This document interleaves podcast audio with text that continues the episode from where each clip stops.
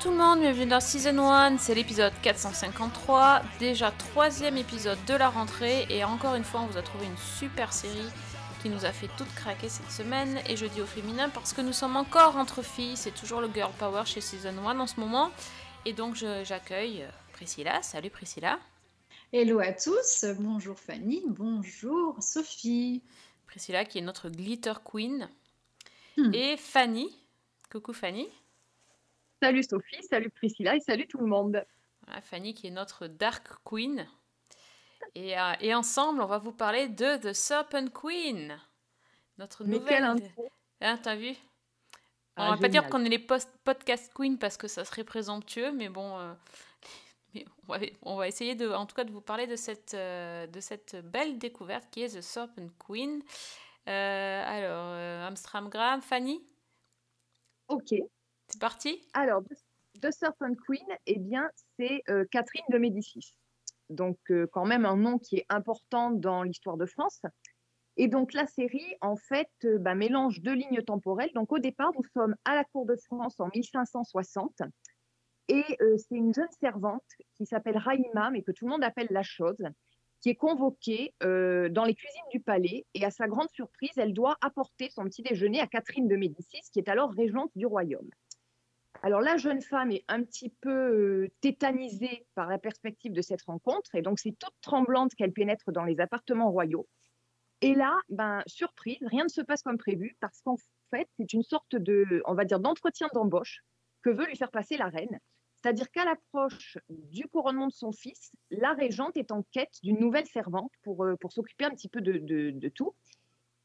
Et contre toute attente, ben, la reine va se lancer dans le récit de sa vie, de la manière dont elle est arrivée à la cour de France et de son accession au trône. Et à partir de là, on va basculer dans un long flashback. Donc retour dans les années 1520. Euh, alors Catherine, elle est née dans la grande famille des Médicis, qui est une famille richissime, mais une famille de banquiers, donc qui est euh, autant enviée que méprisée par la noblesse d'Europe. Et euh, ben, le truc, c'est que la famille est quand même un petit peu en décadence, et à peine née, Catherine perd ses deux parents et se retrouve orpheline. Euh, en plus, à un moment où Florence commence un petit peu à se révolter contre les Médicis. Et donc Catherine euh, est placée dans un couvent tout bébé où elle va grandir, euh, où elle est cachée à l'abri des ennemis de sa famille, jusqu'au moment où elle va en sortir à l'âge de 14 ans, grâce à l'intervention de son oncle, qui n'est autre que le pape Léon X. Mais le pape ne la sort pas du couvent par charité chrétienne ou par bonté d'âme ou par affection familiale, pas du tout. En fait, la papauté est en difficulté et le souverain pontife euh, eh cherche à nouer des alliances, et en l'occurrence avec le royaume de France. Et il veut donc marier sa nièce au second fils de François Ier, le futur Henri II. Et donc, pour ce faire, on ne va pas lésiner sur le, bah, sur le pognon. Donc, la jeune Catherine va débarquer à la cour de France avec un trousseau luxueux, mais au point d'en être bling-bling, et avec une dot colossale qui comprend de l'argent, des territoires, etc. Alors, à la cour de France, on la prend pas trop au sérieux, cette petite princesse italienne boulotte et un peu empotée, mais elle trouve une alliée, entre guillemets, avec sa cousine Diane de Poitiers. Alors, le mariage avec Henri bah, s'annonce quand même pas mal, parce que la jeune fille tombe tout de suite amoureuse de son époux, euh, mais quand même, elle va vite déchanter. D'abord parce que la nuit de noces, et bah, c'est quand même ce qui s'apparente à une catastrophe, et puis surtout parce qu'elle va découvrir que bah, son mari a une maîtresse n'est autre que Diane de Poitiers, sa cousine. Et donc voilà, à partir de là, on va découvrir euh, eh bien, la manière dont Catherine euh, s'est finalement imposée euh, à, la, cour de France, et puis toutes ses relations avec, avec la cour de François Ier, avec son mari, avec sa cousine, et toutes les, les intrigues de palais qui vont se nouer autour de ce personnage. My story begins when I was a young girl. I was alone in the world. My first impression of my fellow man was less than favourable. It doesn't matter what you want. Your marriage has been arranged. Bah, c'est un, excellent résumé, dites donc. hein. Ah bah dis donc, ouais, on ouais. va pas plus faire mieux là. hein. Ah, c'est clair, alors là, là, elle a mis la, la barre très haut, euh, effectivement. euh, Bon. Les dates, les lieux, les noms, tout, tout, tout est bon. Ah, ça change de, du mec avec les, les poils sur les pattes. Hein. Ah bah je maîtrise mieux, je peux te dire. Là, les- là c'est mieux, ouais, la- la période Médicis. Euh, quand tu parles d'intrigue à la cour, effectivement, c'est euh, c'est trépidant. Donc, euh, on précise qu'on a vu deux épisodes sur les huit qui vont, qui vont, avoir, euh, qui vont être diffusés. Pardon. Et en deux épisodes, il s'est passé énormément, énormément de choses. C'est une série trépidante. Vraiment, c'est un Ouais. rythme effréné. On jongle pas tant que ça quand même entre les flashbacks et le temps présent parce que c'est vraiment le, flashback qui, a le plus d'importance et qui prend le, plus de temps d'écran. Et c'est, euh, et c'est pour moi en tout cas une, très très belle découverte. Une découverte... euh, En fait c'est comme voir une série que, historique mais euh, qui a vraiment cassé les codes et qui, se prend pas du tout au sérieux avec un ton évidemment très très moderne, euh, avec une ambiance euh, bah, quand même assez trash. euh. C'est euh, c'est un peu les Tudors, mais, euh, mais plutôt euh, à la sauce euh, The Great, euh, la série dont on vous avait parlé avec euh, Elle Fanning dans le rôle de Catherine II de Russie. C'est euh, un mélange entre les deux. Je trouve qu'on est pile à mi-chemin en fait. Oui, entre les deux. C'est-à-dire avec vraiment l'effet historique, parce qu'il faut bien dire que The Great, c'est absolument n'importe quoi. Euh, je pense qu'au niveau historique, on est hein, over the shark. Euh, là, je trouve qu'on a vraiment, j'ai l'impression qu'on reprend vraiment des faits historiques euh, pour les mettre à une sauce beaucoup plus rock'n'roll. Bon, déjà, le générique, je pense qu'on peut en dire un petit mot. Mhm, Euh, moi, personnellement, j'avoue qu'il décoiffe. hein. C'est vrai, c'est vrai.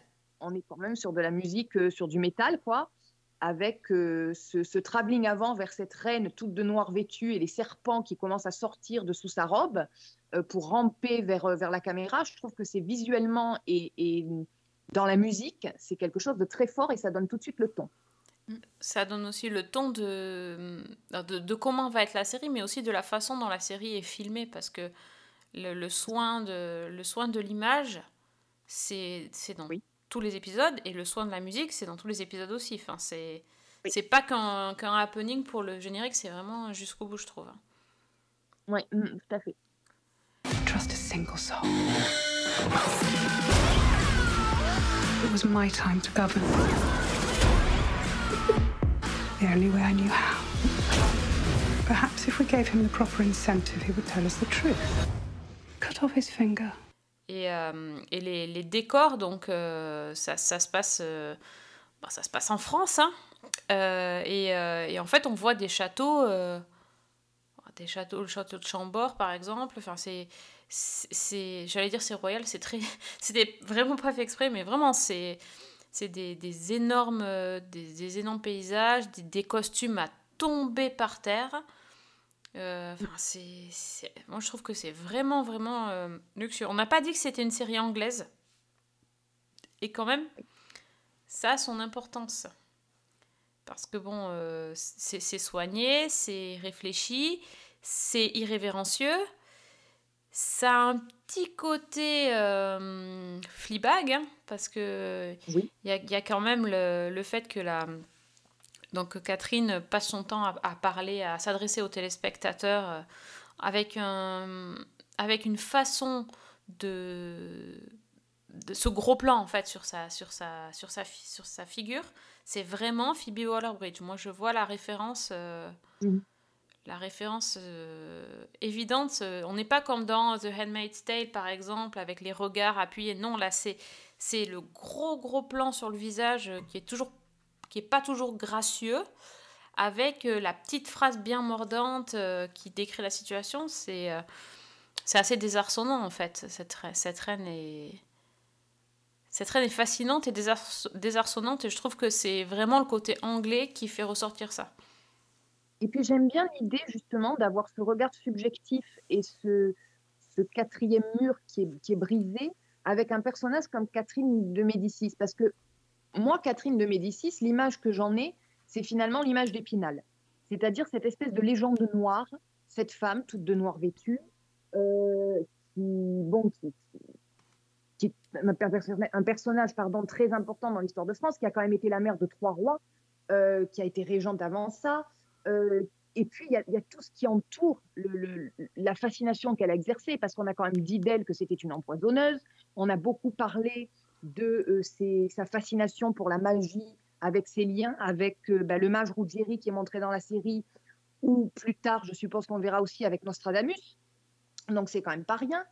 Et, on a ce personnage, personnage aussi qui a été quand même euh, souvent montré du doigt comme étant l'instigatrice de la Saint-Barthélemy, donc le massacre des protestants, et qui finalement a été, est en train d'être un petit peu réhabilité par les historiens.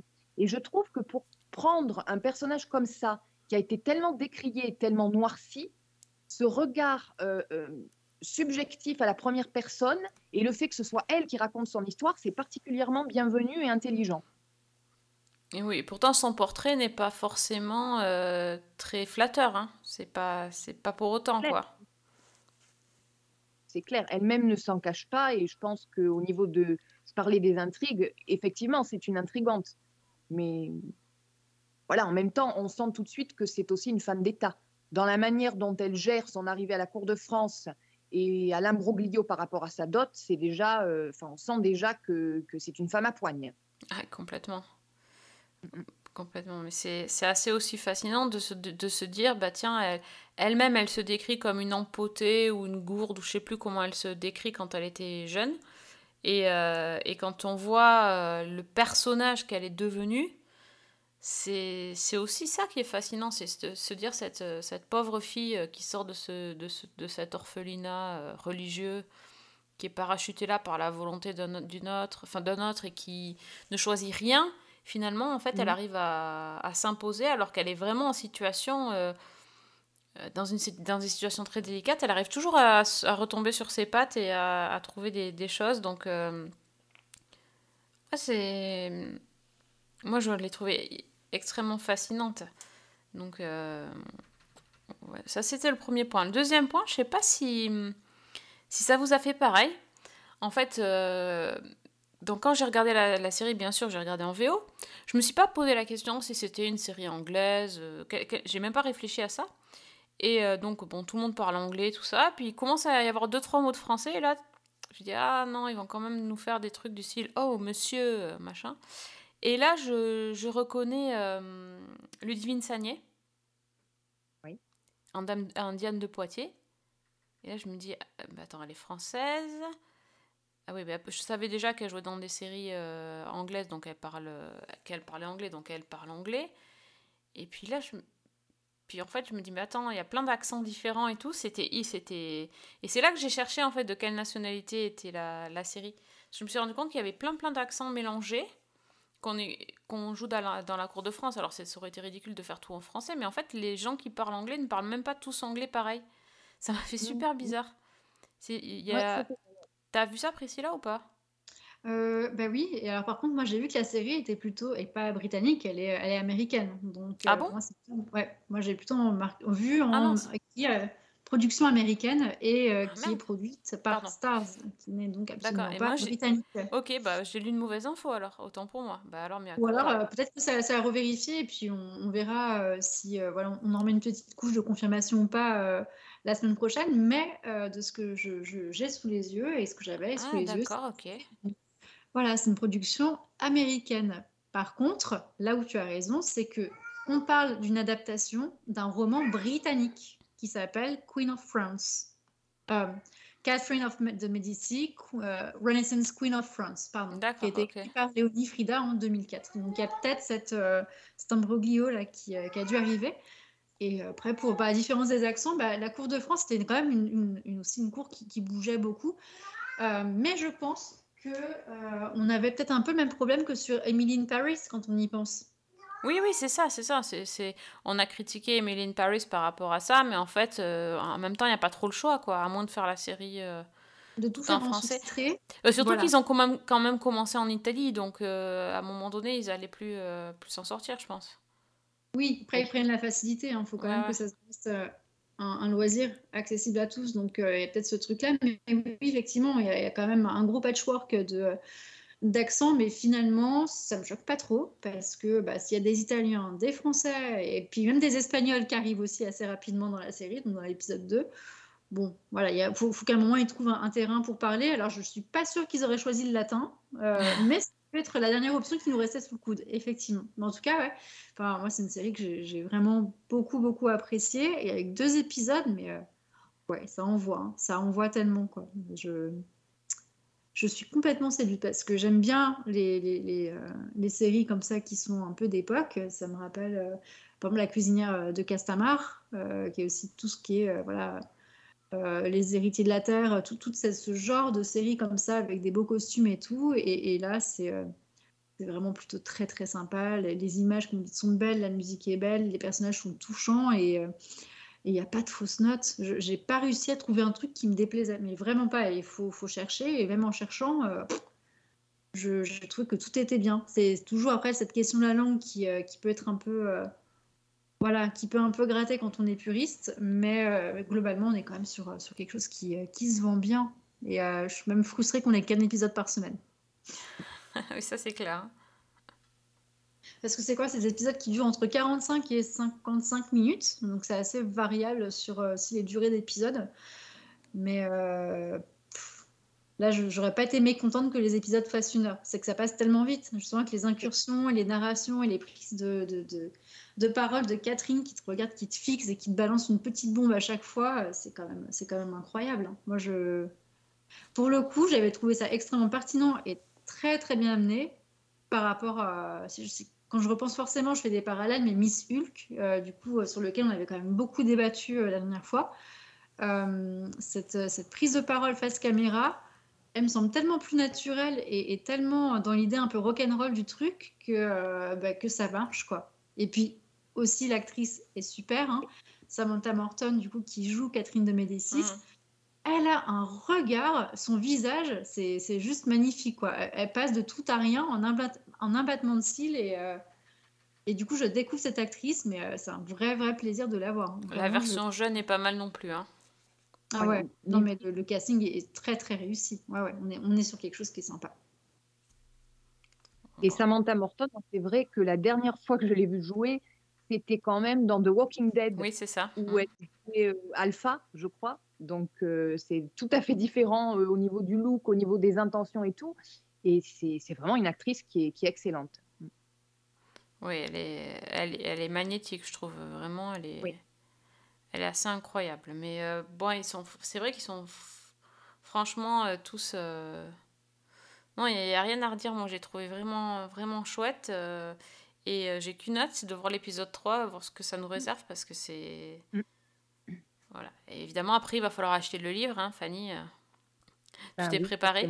Mais oui, comme ça, tu pourras nous faire la, le comparatif. Est-ce qu'ils ont suivi la trame Pas du tout. Euh... Ouais, non, mais c'est sûr que ça va être intéressant de toute façon, parce qu'il y a tellement de choses à raconter que. Ouais.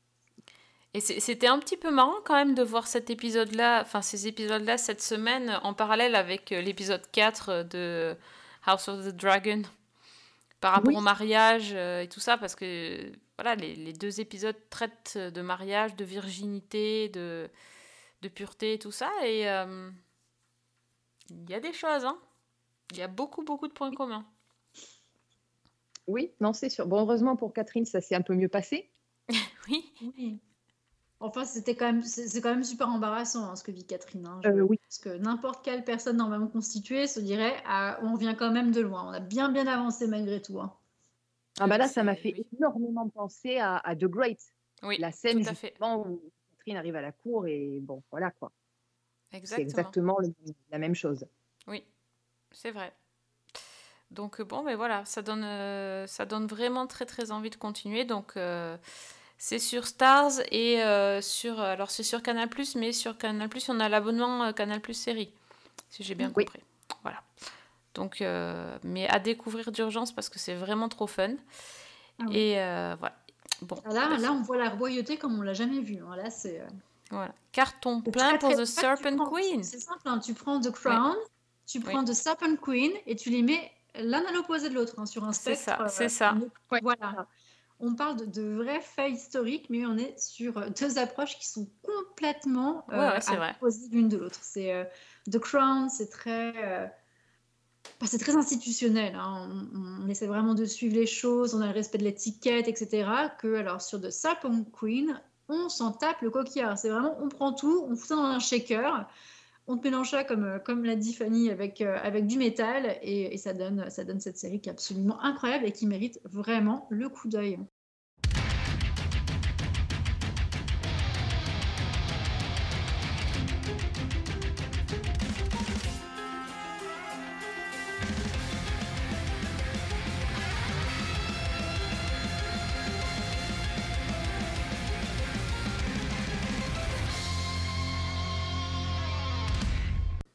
Bon, ben voilà. Oui. Eh ben Priscilla, tant que tu as la parole, je pense que tu vas, tu vas te lancer dans le bloc-notes. Là, je te sens, t'es on fire, là. Ah, Ah bah, complètement. Bah, si je suis on fire, je sais par quelle série je vais commencer. Alors. Ouais, on se doute un petit peu. Voyons, voyons, qu'est-ce que ça peut Voyons, bien être voyons. Est-ce que ce serait pas Cobra et ça finirait par Kai à la fin? On en a parlé, je pense. Il m'a, il m'a semblé en entendre parler. En plus, il publie des podcasts, il paraît maintenant, donc... euh, Mais oui, en plus, je crois que je vous ai assez harcelé euh, avec ça depuis des semaines, du coup. Donc, euh, je suis euh, vraiment, je, je tiens à vous présenter les plus sincères excuses, les filles, parce que j'étais, je pense, insupportable avec Cobra Kai.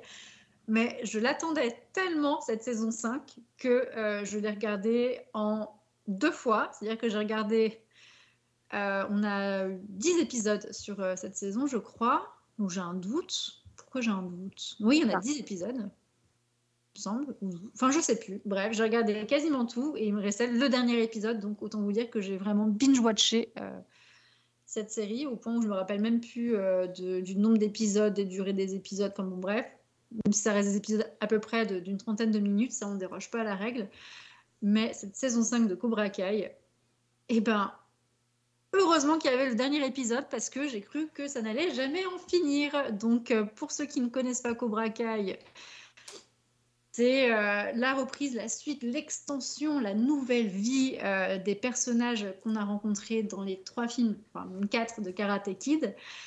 Et euh, donc on retrouve ces, ces ados qui sont devenus des adultes et qui sont toujours en tension les uns avec les autres. Donc les, problématiques de, de Karate Kid se retrouvent dans Cobra Kai. Évidemment avec de nouveaux personnages, évidemment avec une nouvelle génération, mais on a toujours notre Johnny Lawrence qui est là et qui est vraiment mon petit chouchou face à Daniel Larousseau qui lui avait fait perdre le match de sa vie du coup dans les années 80.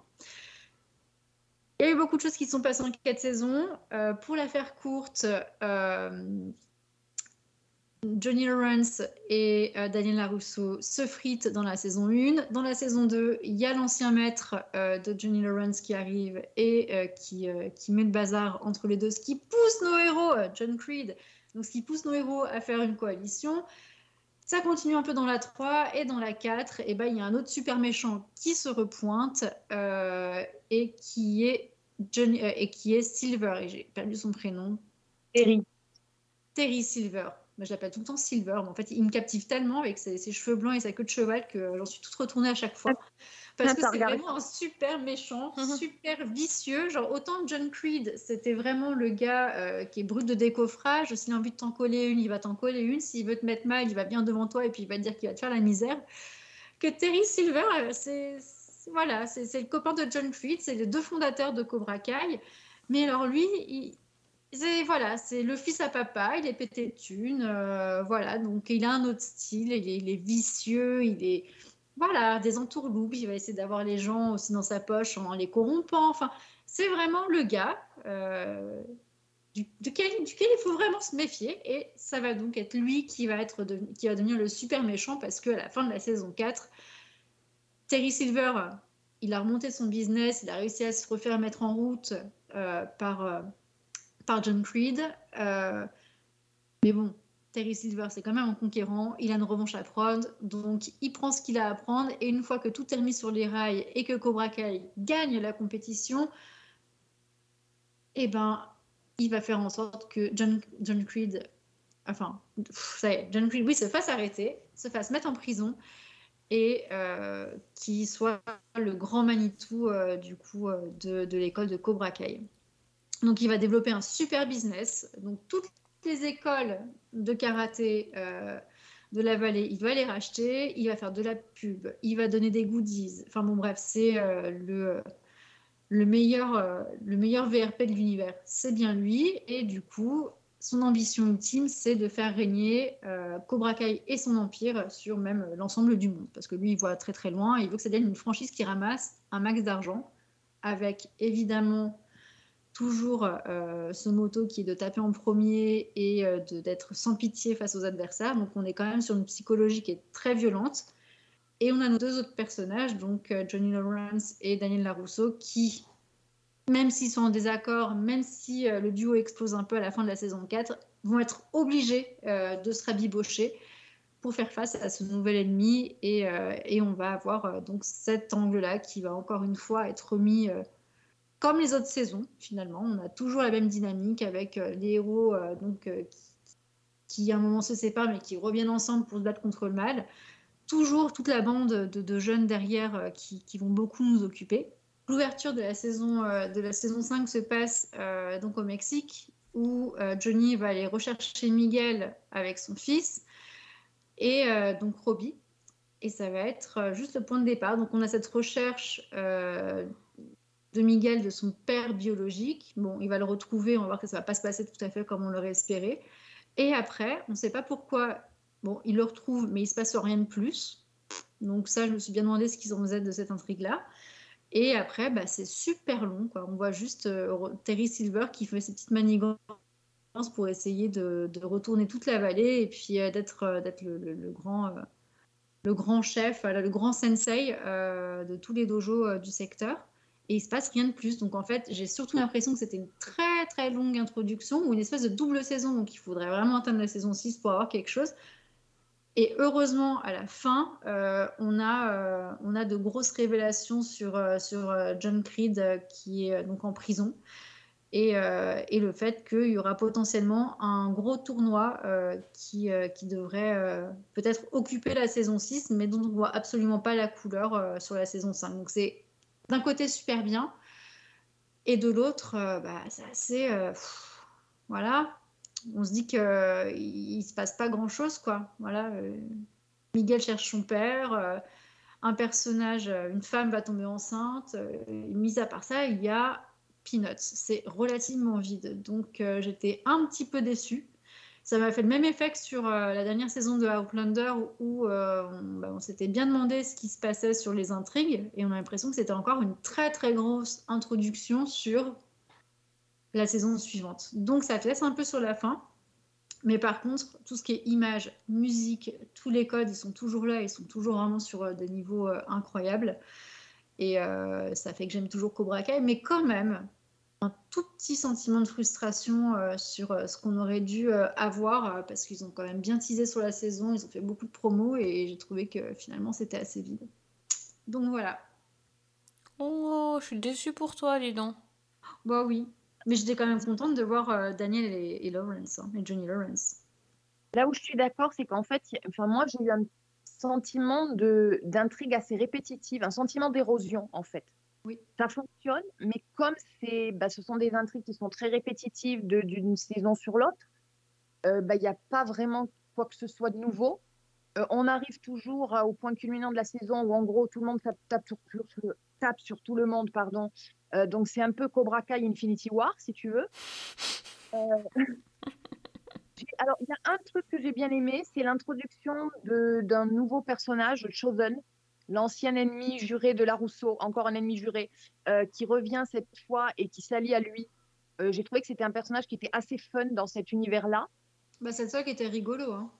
Voilà, c'était lui qui apportait un peu le, le côté un peu plus léger et justement qui renouvelait un peu le truc. Et voilà, sinon, effectivement, c'est bah, ce sentiment, comme disait Priscilla, un peu de vide par moment et de bah, d'intrigue répétitive. Quoi. On n'avance pas trop. Le, le seul, voilà, le seul point où je me suis dit, ah, bah, en fait, euh, la, la fin de la saison, euh, ça va être euh, l'affrontement des dojos, euh, euh, des dojos sur cette compétition internationale. Et ben, Peanuts, hein. donc ça sera pour euh, peut-être la saison prochaine. Alors, du Ouais. coup, la saison 6, c'est la dernière?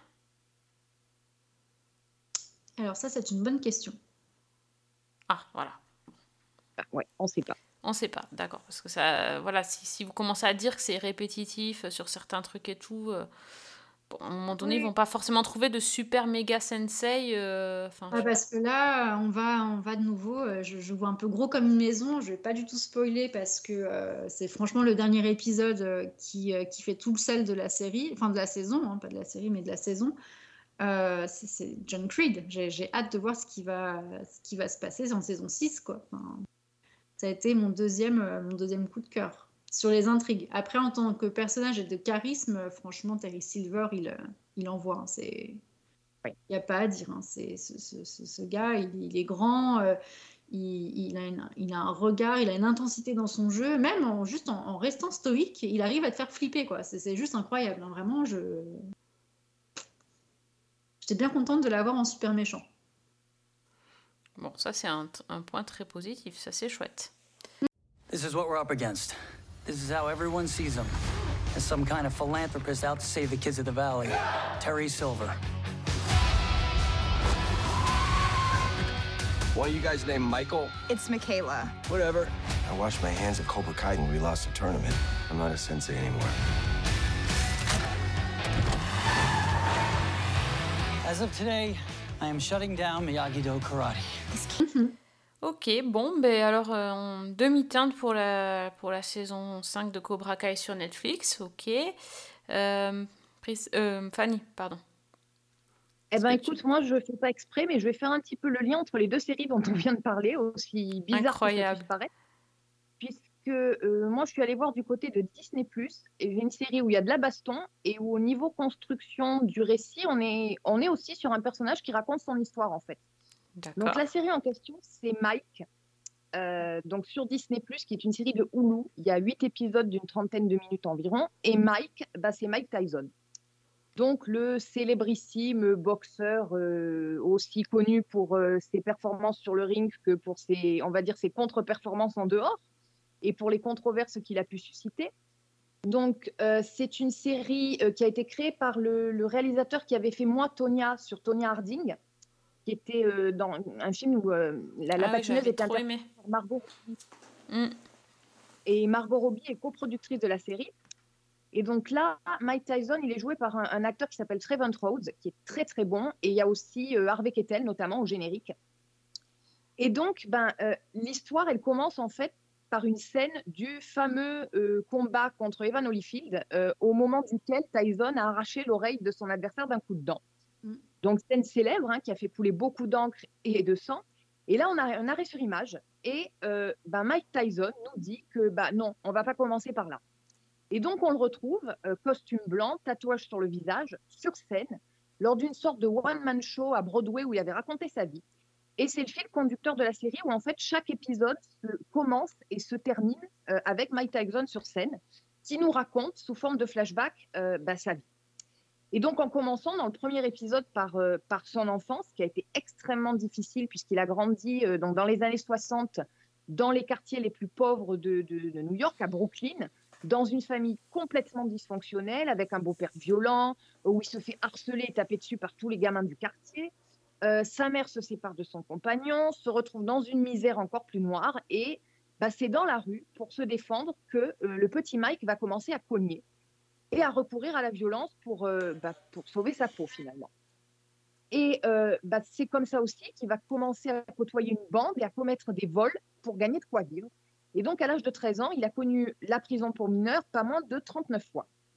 Et c'est là, dans un centre pour mineurs, qu'il va découvrir la boxe au sens sportif du terme. C'est-à-dire que grâce à un éducateur, il va commencer à, apprendre les bases, à apprendre un petit peu la boxe en tant que sport, euh, les règles, et euh, bah, très vite, euh,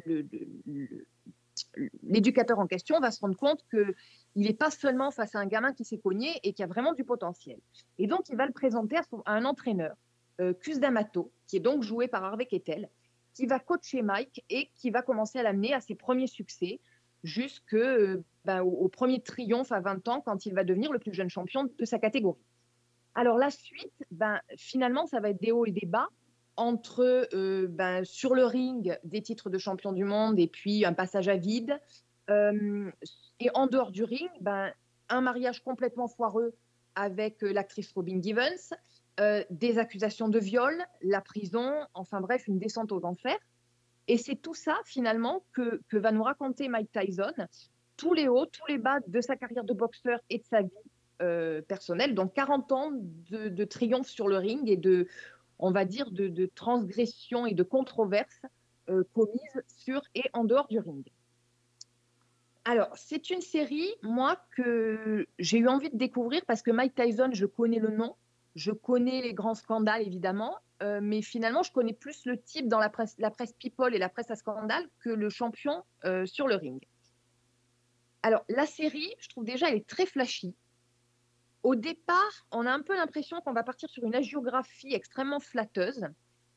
Finalement, pas tant que ça, parce que quand on en vient au nœud du problème, et notamment ses rapports avec les femmes, c'est les accusations de violence et les accusations de viol, là, on va dans le cœur du sujet. Et alors que la série a toujours gardé le point de vue de Mike Tyson, là, on adopte le point de vue de celle qu'il a accusée et qu'il a fait condamner. Donc ça, j'ai trouvé que c'était euh, c'était plutôt intelligent pour, euh, pour euh, éviter le- le- les problèmes que ça aurait pu poser. Après, la série en elle-même, j'avoue que sous des dehors où on a l'impression que ça claque et que ça pète, c'est quand même un peu la page Wikipédia de Mike Tyson décli- dé- déclinée en série. Oh, c'est pas, c'est pas mal. c'est- On apprend beaucoup de choses, on découvre beaucoup de choses sur ce personnage-là, mais j'ai trouvé que c'était quand même assez sage dans, le, dans la façon dont c'était raconté. Et ce qui est un petit peu frustrant, c'est que finalement, ben, moi qui m'attendais quand même à ce qu'il y ait pas mal de scènes de boxe, euh, il y en a très peu. C'est-à-dire qu'en gros, on a Mike qui monte sur le ring, qui met le mec KO et c'est fini, basta, on passe à la suite. Donc, c'est pas désagréable à regarder, mais je trouve que, bah, sans mauvais jeu de mots, ça manque de punch en fait. Je suis restée un petit peu sur ma faim à cause de ça. Euh, encore, bon, j'ai pas fini la série, il me reste un épisode. Euh, je trouve que c'est quand même intéressant. Après, euh, je sais aussi qu'elle a été très critiquée, notamment par Mike Tyson, évidemment, qui dit en gros que bah, la chaîne fait du pognon sur son dos et que bah, il n'est pas content du tout, mais aussi euh, par les médias et notamment par certains, bah, par les fans de boxe, qui ont pointé des petites erreurs, alors qui ne sont pas forcément gênantes, mais par exemple dans le premier épisode, on voit un match qui se passe en 88 contre notre boxeur qui s'appelle euh, Léon Springs dans la série, sauf que manque de bol, c'était pas lui, c'était son frère dans la réalité. Donc c'est des petites erreurs comme ça Ah aussi qui font que c'est pas évidemment ça va pas empêcher de se prendre au jeu et de suivre la série, mais ça soulève quand même des questions sur euh, la crédibilité du truc, euh, jusqu'où ils sont allés dans, dans les recherches et voilà. Donc euh, ça vaut le coup de jeter un œil, ne serait-ce que parce qu'il y a quand même du rythme et que c'est quand même euh, c'est des petits épisodes de 30 minutes, ça file très très vite, mais euh, avec les réserves et avec le moi personnellement la petite déception de, de trouver quand même quelque chose de très biographique et où on y va. Voilà, c'est moins rock'n'roll que la vie de Catherine de Médicis, quoi. oui, forcément. Pourtant, oui, on aurait pu s'attendre à du vraiment rock'n'roll avec Mike Tyson. Je suis le plus brutal, le plus vicieux et le plus impitoyable champion de tous les temps. Y a personne comme moi. Y a personne qui peut égaler mon style. Louange à Allah. Je suis imprévisible. Ma garde est invulnérable. Je suis trop féroce. Je bouffe vos gamins. J'arrache des cœurs. Je suis vraiment ça. Bon, en tout cas, merci pour la reco. Moi, j'étais j'étais passée à côté. J'avais pas vu euh, qu'il y avait ça sur Disney+, c'est ça? Oui, c'est ça. Bon, il y a, il y a tout sur Disney+, en fait, donc c'est difficile de s'y retrouver, finalement. C'est un peu le, c'est un peu le souci. Euh, ben, moi, j'ai pas pris un coup de poing en pleine figure, ni un traumatisme crânien, mais pourtant, j'ai regardé une série française. Euh, j'ai regardé Detox sur Netflix. Je ne sais pas pourquoi je suis tombée sur ça, c'est l'algorithme qui me l'a proposé. Euh, Peut-être parce que j'avais regardé Drôle. Je- je- j'ai- J'essaye de comprendre en fait à, à quel moment cette série se retrouve chez moi sur, sur mon algorithme, mais j'ai toujours pas compris. Euh, donc c'est la logique, je ne comprends pas. Euh, donc Ça, c'est ça, euh, ça a été un gros, euh, une grosse sortie française pour une fois qu'il y a une sortie française sur Netflix et que tu es française avec un compte français. Ouais, ouais. Mais oui, mais il n'était pas dans, en tout premier, donc c'est pour ça c'est bon. Je sais pas. Bref, donc c'est une série française, donc c'est une comédie. 6 épisodes de 30 minutes. C'est écrit par Marie Jardillet. Et Détox, ça raconte pas une histoire de régime ou de. Où il faut boire du thé vert. Non, c'est pas ça. Ça raconte l'histoire de deux, euh, femmes qui ont, euh, une deux trentenaires, hein, Léa et Manon, qui ont les prénoms de trentenaires qui vont bien, euh, qui sont cousines et qui vivent aussi ensemble et qui, bah, galèrent dans leur vie, qui sont un peu, un peu borderline aussi hein, dans, leur façon d'être, et qui vont de galère en galère jusqu'à qu'il leur arrive quelque chose de, de pas cool à toutes les deux. La première, Léa, c'est c'est une, euh, une jeune femme qui est perdue parce qu'en fait, elle s'est fait plaquer par son mec, euh, mais il y a au moins un an. Et en fait, elle n'arrive pas à tourner la page. Tant et si bien qu'elle est devenue complètement obsédée par son ex, qu'elle le stocke partout, sur tous les réseaux sociaux, qu'elle observe tous ses faits et gestes. Euh, bref, elle est complètement devenue complètement dingo et elle passe son temps sur son tel à regarder euh, ce que fait son mec sur son ex sur Instagram et à le stocker. Euh, voilà, seulement euh, au bout d'un moment, elle va se faire bloquer et là, elle va dégoupiller. Euh, et sa cousine Manon, c'est pas mieux. Manon, c'est une chanteuse qui, bah, qui, fait son petit bout de chemin, qui se, produit, qui a des petits concerts, mais qui a un espèce de producteur macho, misogyne, qui lui impose des choses qu'elle n'a plus envie de faire. Et, et à un moment donné, lors d'un showcase, bah, ça se passe pas aussi bien que prévu et finalement euh, ça se finit en autre boudin et c'est le bad buzz terrible qui va le du coup elle elle va être victime des réseaux sociaux. Donc tout le monde va se moquer d'elle. En gros tout le monde va faire tourner sa vidéo va y avoir des mèmes. Enfin voilà. Donc les deux commencent euh, à se rendre compte que c'est un peu quand même euh, compliqué voilà les, la gestion des réseaux sociaux quand ça dépasse un peu ce qu'on avait prévu et bon, elles vont faire ce que la, la meilleure chose à faire dans ces cas-là quand on va pas bien, hein, ben, réfléchir et se poser. Non, en fait, elles vont plutôt aller se bourrer la gueule. Et euh, elles vont faire une soirée de ouf. Enfin voilà, elles se, mettent minables, elles rentrent chez elles et elles prennent la décision radicale de faire là, une détox de téléphone portable, d'électronique, euh, de réseaux sociaux, de, de tout pendant un mois. Et donc elles partent en gros délire. Alors ça, c'est une scène hyper jouissive où elles font n'importe quoi. Bon, déjà, c'est assez drôle de voir des personnes euh, qui, sont, qui sont saoules, mais là, c'est. En fait, elles balancent tout, elles débranchent les box, elles, elles continuent à chanter, à danser en, pétant euh, les téléphones et en débranchant, euh, elles jouent avec les câbles, enfin, elles, elles arrachent tout chez elles et puis elles s'endorment. Et le lendemain matin, elles se réveillent et c'est la douche froide. Elles essayent de comprendre ce qui s'est passé la veille et là, elles se réalisent qu'elles se sont vraiment lancées en défi de de plus toucher à la technologie pendant un mois. Et donc c'est là que commence leur aventure. Euh, voilà, ça, va partir en cacahuète. Hein. Comme, ce que je vous raconte, c'est que le début du premier épisode, euh, vous pouvez imaginer que ça va, aussi partir dans tous les sens. Euh, eh bien, écoutez, moi j'ai trouvé que c'était très fun à regarder. C'est très rafraîchissant. Déjà, c'est des actrices excellentes, mais vraiment, je les ai trouvées super. Donc, Léa. Euh, elle est jouée par. Euh, ça, j'ai perdu son nom. Oh, Tiffen Davio, que je trouve vraiment très drôle. Et, euh, et Manon est jouée par Manon Azem aussi, qui, est, qui est une actrice euh, très talentueuse, euh, que j'avais vue plutôt dans des, dans des trucs plus sérieux. Bref, les deux sont, sont vraiment géniales. Il y a plein de second rôles très sympas. Alors, il y a des, il y a des acteurs connus.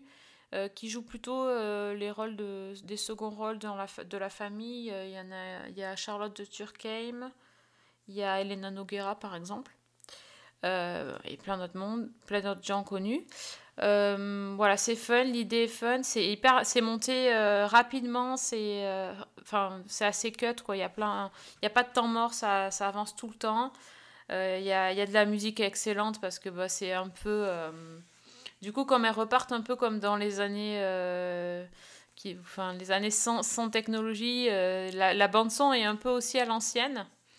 Euh, donc il y a des, tubes des années 90, quoi, pour, pour les trentenaires, on va dire. donc c'est assez, assez, c'est assez marrant.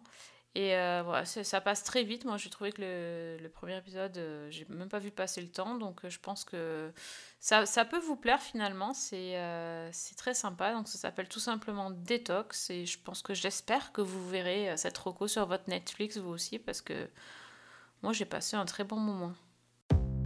Rassure-moi, t'envoies pas ça à Guillaume? Non. Qu'est-ce que tu comprends pas dans Je t'aime plus Toute la phrase, en fait? Mais c'est quoi ce truc Guillaume a disparu. Non, Léa, il t'a bloqué. Pourquoi je me force à garder ce portable J'en ai marre qu'on me dise quoi faire, quoi penser, quoi chanter. On est des merdes On n'est pas des merdes. On est des merdes. Détox, c'est ça qu'on doit faire. Informatique, portable, tu coupes tout. Et si je te dis que ça peut t'aider avec Guillaume Peut-être qu'il sera d'accord pour retirer sa plainte. Bah dis donc, ça fait plaisir parce qu'on était sur deux trucs un petit peu floppy floppa et là ça y est, tu viens de remonter un petit peu tout ça. Bah mais ouais, écoute. c'est euh, super beaucoup, ouais. Mais oui, merci Netflix de Marocco, franchement, euh, oui, Et moi, bien. je t'ai vu passer aussi dans, mon... dans, mes, euh, dans mes suggestions. Bon, après, ça m'étonne peut-être un petit peu moins que toi, j'aurais presque envie de dire, mais effectivement, je l'ai vu passer et j'ai pas eu le temps de, de jeter un œil, mais euh, ça avait l'air d'être plutôt euh, bien encensé. Donc, Ouais, mais t'avais pas aimé euh, Planqueur C'est pas toi qui c'était mignon, mais ouais, c'était mignon. Moi, j'avoue, C'était drôle qui m'avait laissé, euh, qui m'avait laissé vraiment de marbre pour le coup. Ah oui, oui, mais c'est pas comme drôle, justement. Du tout. Bah, si tu veux, moi, détox, euh, passant après drôle, effectivement, c'est génial. Euh, après, moi, sortie des actrices, ce qui m'a un petit peu perdu, c'est qu'il y a quand même un côté très euh, outrancier au Oui. départ, auquel Ah oui. il faut adhérer, quoi. Ouais. Et- mais sinon, oui, effectivement, euh, il y, a, il y a au moins des grands éclats de rire euh, par épisode, ça c'est clair. On n'est pas sur le outrancier de Marie de Médicis. Là. Enfin, non, non, non, non. non, quand même pas, faut pas exagérer. euh, Non, clairement pas. Est-ce que vous avez une, une autre reco? Et oui. Et oui, et oui. euh, Ça, ça a été quand même aussi euh, un- une des grosses sorties euh, sur Netflix la semaine dernière.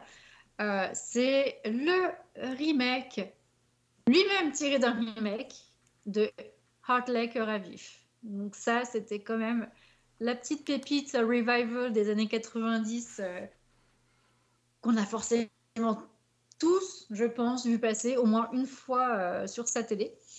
Donc, euh, on retrouve l'ambiance australienne. Donc, ça change un petit peu et ça fait du bien de voyager un peu ailleurs qu'aux États-Unis ou que en Angleterre. Donc, moi, j'étais déjà très très contente de ça. Et et à vif. Alors, ce qu'il fallait déjà savoir et que moi j'avais trouvé assez assez rigolo euh, du coup comme petite anecdote, c'est que déjà à la base, c'était euh, une pièce de théâtre donc qui s'appelait Heartbreak Kid, qui a été ensuite adapté en film. Et ce film de Heartbreak Kid a lui-même donc créé, euh, enfin donné naissance à la série Heartley Cœur à vivre. Donc on est quand même ah arrivé de quelque chose qui vient de très très loin des entrailles du fin fond de l'imagination d'un type qui nous a pondu cette cette, euh, cette, euh, cette pièce de théâtre. Et la pièce de théâtre de base, ça mettait en, ça mettait en lumière l'histoire d'amour entre un élève qui s'appelait Nick Poulos et de sa professeure qui s'appelait Christina. Eh oui. Voilà. Ben Donc oui. déjà, on part sur une base qui, qui est un terreau quand même un petit peu miné hein, en termes de, de- de trucs un peu légitimes et pas très très très très légal. Euh, donc on part de, de ce terreau-là. Et puis après, bah, voilà, il y a cette série euh, qui va naître euh, et qui va être diffusée sur France 2. Ben oui, c'est l'histoire du pilote, ça, de toute façon. Oui, après, alors ils le reprennent, mais c'est pas l'angle principal Mm. de, de ce qu'ils vont développer sur Atlas. Enfin, ils vont faire une petite mention de ce truc-là, mais ça va vraiment pas être le fond du problème de, de la série Atlas. Et donc, ils vont quand même réussir à nous faire 210 épisodes à l'époque. Donc, c'était quand même euh, pas mal, hein, de 45 minutes. Donc, on était quand même sur l'époque où euh, on avait des productions qui, euh, qui se créaient beaucoup, qui beaucoup de beaucoup d'épisodes et qui duraient au minimum 45 minutes. Donc, on est vraiment sur, sur ce truc-là. Et là, bah, on arrive sur Netflix, donc on n'est plus du tout sur les 210 épisodes et je pense qu'ils n'y arriveront peut-être pas, c'est même quasiment sûr. hein. Là, on est sur une nouvelle génération, mais le fond, ça reste pareil. En Australie, on a des élèves qui sont paumés, qui sont englués dans leurs histoires de drogue, dans leurs histoires de relations les uns avec les autres, de sexualité, de rapport aux parents, de rapport au corps, d'énormément de choses. Donc, on est un peu sur le même arc que euh, ce qu'on aurait sur Mes premières fois ou sur Sex Education. Tu les prends, tu les secoues et ça te donne euh, la version euh, 2022 du coup de, de Hartley. Sauf que là, bah, forcément, on n'a plus les mêmes épisodes et nos héros euh, s'appellent Amory. Et on va aussi se pencher sur Harper, qui est la meilleure amie d'Amory, et euh, d'un autre personnage euh, qui pour moi est assez important euh, dans cette série, c'est Dusty. Donc Dusty, c'est un peu le gros crush hein, de, tout le monde est amoureux de Dusty parce que Dusty c'est le beau gosse. Évidemment, les Mary lui pape dessus depuis des années, elle casse la tête à sa copine Harper, elles sont vraiment amies à la vie et à la mort. Et d'un coup, pour une raison qui nous échappe complètement, enfin nous, ça nous échappe à peu près le temps d'un demi-épisode, mais situation qui va complètement échapper à Amory pendant euh, tous les épisodes quasiment de, la saison 1, c'est que la relation qu'elle a avec Harper va complètement exploser. Donc on a ce duo de copines qui sont vraiment comme des sœurs, qui explosent tout de suite dès l'ouverture. Donc elles partagent plus ces moments de complicité entre elles, elles se, elles se bagarrent, elles s'insultent, enfin bref, c'est un peu l'apocalypse. Et il y a ce Dusty qui est là et qui va, euh, aussi mettre de l'huile sur le feu entre les filles, très clairement. Et, euh, on va avoir après tout un panel de, personnages tout à fait mignons, où on prend aussi les toutes les problématiques actuelles qu'on a sur les inclusions euh, des minorités, sur les inclusions euh, d'un nouvel élève qui débarque euh, dans un établissement qui est déjà, euh, voilà, qui tourne quand même beaucoup et qui tourne tellement bien que, ben, il y a tout un scandale avec une espèce de map monde, de cartes, de relations, de qui couche avec qui, qui a un crush sur, sur qui.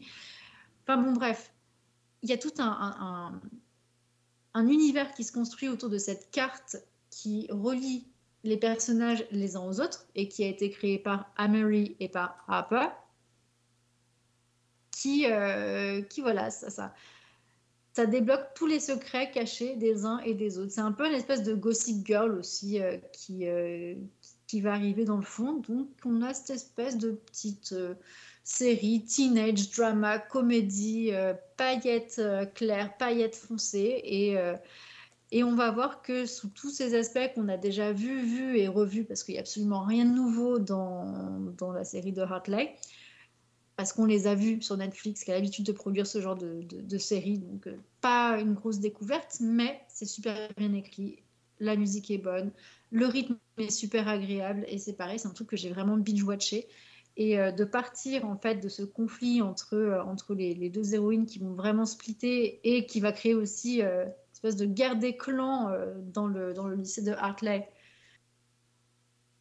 c'est quand même euh, vraiment bien. Et, euh, et nous, même si on sait, on a l'intuition, on, va comprendre rapidement pourquoi Harper s'éloigne de Amery, qu'est-ce qu'elle lui reproche et pourquoi elle va complètement dysfonctionner pendant très longtemps. On n'est pas frustré, on n'est pas dans le on veut savoir, on veut, on veut les détails. C'est juste que c'est bien amené. En fait, il y a quand même une, finesse dans l'écriture qui est là et que moi j'ai trouvé plutôt appréciable. Donc on est quand même sur du teen drama, mais c'est pas gnangnan.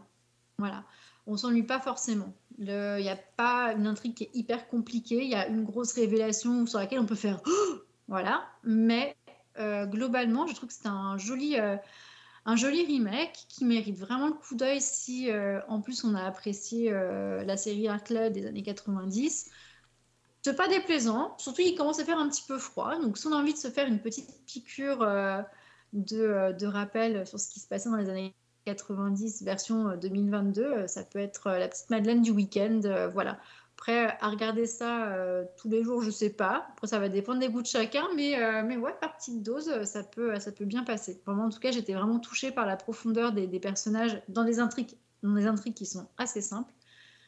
Et, et voilà, univers qui porte, univers où on a envie de savoir, où on a envie d'y aller, on a envie de savoir comment les personnages vont se développer et euh, tous les problèmes sociaux euh, qui sont euh, repassés encore une nouvelle fois à la moulinette, mais euh, sans tomber dans le pathos et, euh, et surtout en étant traité de façon euh, extrêmement juste. Voilà, peut-être un peu moins trash que sur, mes pro- que sur, euh, que sur euh, Sex Education par hasard, par exemple. Fanny, euh, tu as vu? Alors, très honnêtement, j'y suis allée euh, à reculons. J'avais vraiment, j'aurais vraiment pas misé sur cette série. Euh, et effectivement, ça rappelle énormément de choses, que ce soit Sex Education, Mes Premières Fois, euh, Generation, euh, même euh, Euphoria par certains côtés, euh, Skins, etc. Mais une fois qu'on passe sur euh, le, côté des comparaisons, euh, je trouve que c'est une série qui est très, très bien fichue, qui est addictive. On a envie de, de suivre ces personnages, on a envie de voir ce qui leur arrive, on a envie de voir comment vont euh, se nouer, se dénouer les relations. Euh, effectivement, moi, le bémol que je mets, c'est surtout l'intrigue autour de Harper parce que bah, c'est tellement évident qu'on se demande comment personne ne comprend plus tôt. Et oui, bah oui. Voilà, c'est vraiment le. le- Du coup, ça alourdit un petit peu le reste. Euh, J'avoue que le- le- les espèces de petites prises de cons, de micro prises de conscience de Emery quand elle a ces espèces de flashbacks, le fait qu'elle comprenne pas, c'est quand même énorme. Bah, elle est Mais un peu lente, hein, Murray, hein, quand même, hein, là-dessus. hein. Elle est un peu lente, oui. Voilà. Elle est un peu lente, mais je pense que tu vois, en fait, le problème, c'est que si, euh, si Amory avait sa prise de conscience en plein milieu de la saison, bah, il se passerait plus grand-chose derrière. C'est ça le. Oui, effectivement, c'est ça le problème. C'est ça le Mais problème. C'est pour ça que je me suis dit, bon, ça s'entend, c'est frustrant, mais ça s'entend, en fait. Ouais. effectivement, on peut, on peut comprendre ça du point de vue, du point de vue des scénaristes. Mais ouais, sinon, c'est une série qui est très, très sympa. Très sympa à suivre. Euh, et c'est vrai que moi, quand même, j'ai fait plus la- le, le rapprochement avec Sex Education qu'avec euh, Hartley, la version originale. Ah oui, bon, clairement. Surtout le, le, bah, le sex map, euh, Oui. bon, ça fait vraiment penser à ça. Les cours d'éducation sexuelle qu'ils leur obligent de, à, à suivre, euh, c'est les mêmes que dans, dans Sex Education avant que les élèves se rebellent et fassent appel à, O- à comment il s'appelle? Owen, non pas Owen? Euh, je sais plus, le garçon dans Sex Education. Bon, je sais- voilà, Otis. Otis. Ça commençait par O, on n'était pas loin. One point. Oui. Donc euh, oui, c'est euh, oh, c'est pas mal. Moi, j'ai pas j'ai pas autant avancé que vous. Euh, bon, ça me plaît, je pense un peu moins que toi, Priscilla. Je suis beaucoup moins enthousiaste. Je, je trouve ça sympa, mais moi, je trouve ça assez un peu long en fait. Et et en fait, je me demandais en quoi c'est un remake de Hartley parce que je retrouve Ouais, je suis absolument aucun euh, rien de ce que je connais de la série. Alors c'est c'est pas vraiment un reproche parce que on peut regarder la série comme ça, il n'y a, y a pas de souci. C'est- C'est c'est vraiment une question, quoi. Je me suis dit, mais en fait, c'est un remake de Hartley Cœur à vif. Déjà, dans mon souvenir, bon, euh, ça, ça date de 94, donc c'est c'est un souvenir lointain, mais euh, il se passait quand même des, des trucs au lycée. Là, ça se passe jamais au lycée.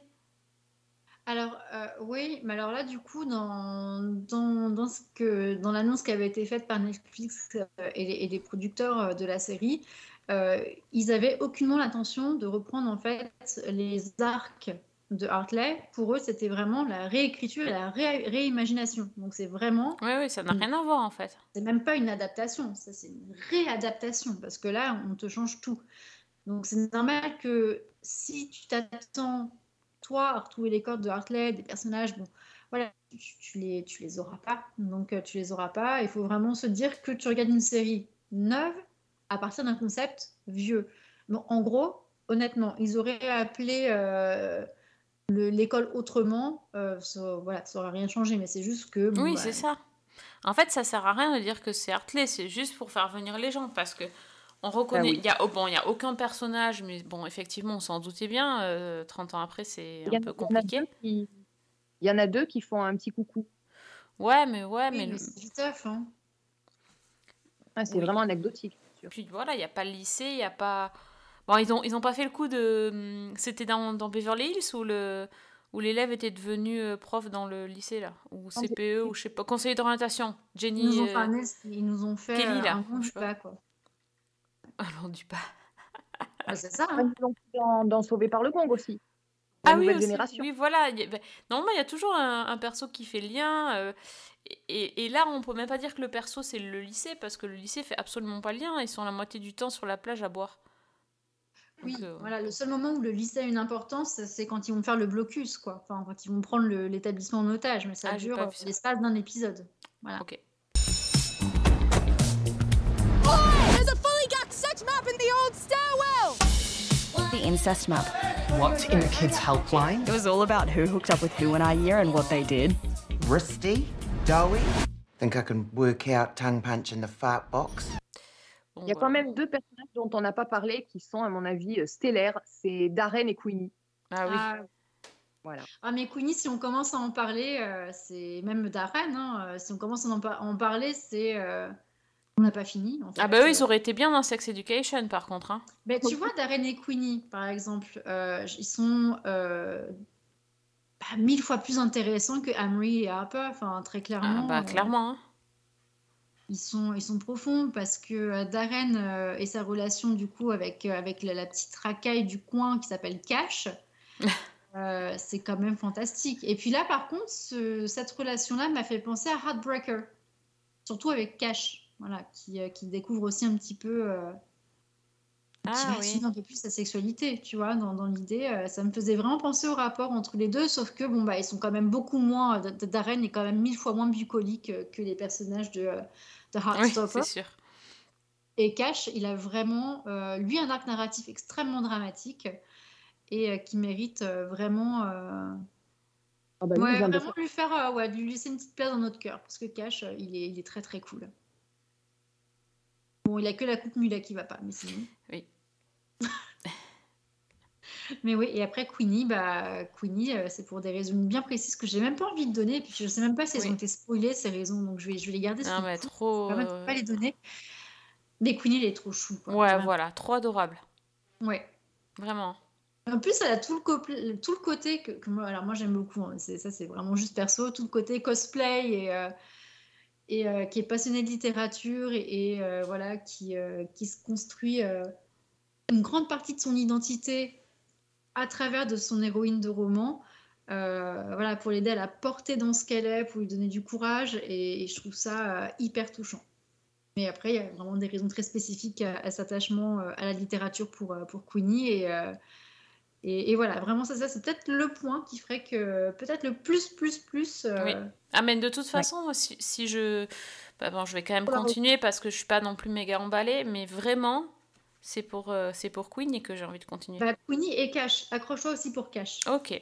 Bon, bah, tu vois, bon, alors là, euh, Emery. C'est un euh, personnage qui est, tellement, euh, qui, est tellement secondaire qu'on se dit, bon, l'arc narratif, il va être vite bâclé, mais en fait, pas du tout, parce que vu Ok. que Darren est personnage principal, quand même, enfin, il fait partie des... Oui, personnage principal, on Mhm. peut le mettre en personnage principal aussi, euh, il emmène forcément Cash euh, dans, dans, dans la dynamique euh, de l'écriture, et le traitement de Cash, il est vraiment, mais jusqu'au bout, euh, Cash, c'est, ça va être un élément clé, en fait, de la saison. D'accord. Bah écoute, tu me l'as, tu me l'as bien vendu là. Je, je vais suivre euh, tes conseils. Donc, Mais oui, euh, mais je c'est continue, je continue. tellement Promis. dur d'en parler sans spoiler. Non, que- non, me spoil pas, c'est bien, mais déjà. Ah non, non, mais je tiens ma langue, t'inquiète pas. Je tiens ma langue, Fanny tient sa langue, on se tient les langues, il n'y a pas de problème. On se tient les langues dans Season les 1. langues. Je sens que ça, ça va être utilisé contre vous. Je ne sais pas pourquoi. Je connais deux, trois personnes sur Twitter qui vont s'en amuser. Mais bon. Oui, ça, c'est sûr. C'est cadeau, c'est gratuit, allez hop Oh là là, bon, très bien. Eh bien, euh, je, je ne sais même pas si je dois conclure sur ces mots. Peut-être que Fanny, tu voulais encore dire quelque chose par, par contre. Non, c'est- Euh. c'était à ton tour en fait. Bah, écoute, j'ai peut-être une petite euh, où je reste dans le teen, euh, la teen série, mais alors beaucoup plus légère, et où je reste aussi dans l'exotisme, alors cette fois de l'autre côté du globe, puisque moi je vais au Brésil, avec une série qui est sur Disney+, qui a un titre à coucher dehors. hein. Euh, en apparence, rien ne change. Donc le titre oui. original, c'est Tudo Igual. Et bah, il y a une dizaine d'épisodes pour la saison 1, une dizaine d'épisodes de 40 minutes, et la saison 2 a déjà été annoncée.